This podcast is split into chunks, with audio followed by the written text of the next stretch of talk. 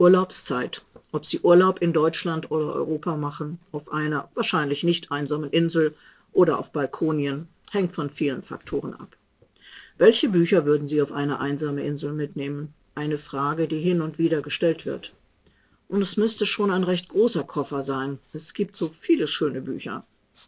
Fernab der Literaturkritik gute Unterhaltung. Und eine gute Unterhaltung ist doch schon sehr viel wert. Urlaub auch in Corona-Zeiten soll doch Entspannung bieten. Freie Zeit hatten wir Corona-bedingt ja etwas mehr als gedacht. Keine Konzerte, keine Lesungen, Kino, Theater fielen aus, Freunde treffen, Fragezeichen, eher per Handy oder Skypen. Also spielen wir das Kofferspiel.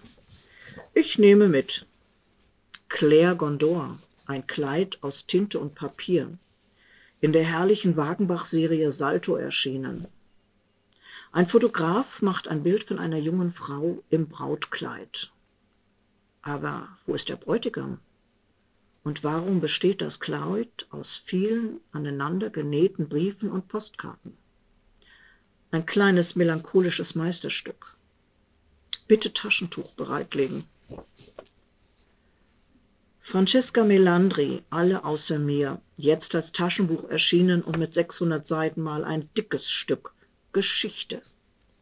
Die 40-jährige Lehrerin kennt ihren Vater und ihre Familie, glaubt sie zumindest. Plötzlich steht ein junger Mann vor ihrer Tür, ein farbiger. Ich bin dein Bruder. Melandri hat in diesem Stück italienische Kolonialgeschichte aufgearbeitet. Zehn Wochen Bestsellerliste sind eine Belohnung für Autorin und Buch. Louise Penny in Kanada ist sie durch ihre Kriminalromane sehr bekannt. Bei uns sind mittlerweile sechs lieferbar, zwei weitere Folgen im Juli und August. Gamache, Chef der Mordkommission für Montreal, und das Dorf Three Pines in den Wäldern Kanadas sind einfach grandios und die Menschen wachsen einem ans Herz.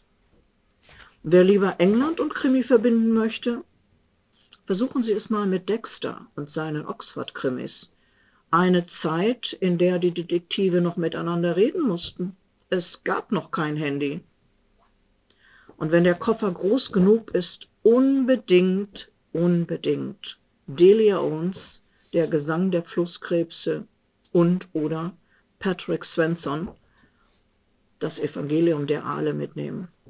Natur pur bei beiden, bei Owens auch eine zarte Liebesgeschichte, wunderbar erzählt, bei Svensson eine Kindheitserinnerung an Aalfangen mit dem Vater und kurioserweise und ganz fesselnd eine Kulturgeschichte des Aals. Dieses teilweise noch unerforschte Wesen spielte schon bei Aristoteles, Sigmund Freud, bei Grass und, vielen, und in vielen Mythen eine große Rolle. Bei uns oft nur auf dem Teller. Mein Koffer ist noch nicht voll, aber die Zeit ist um. Was passt in Ihren Koffer?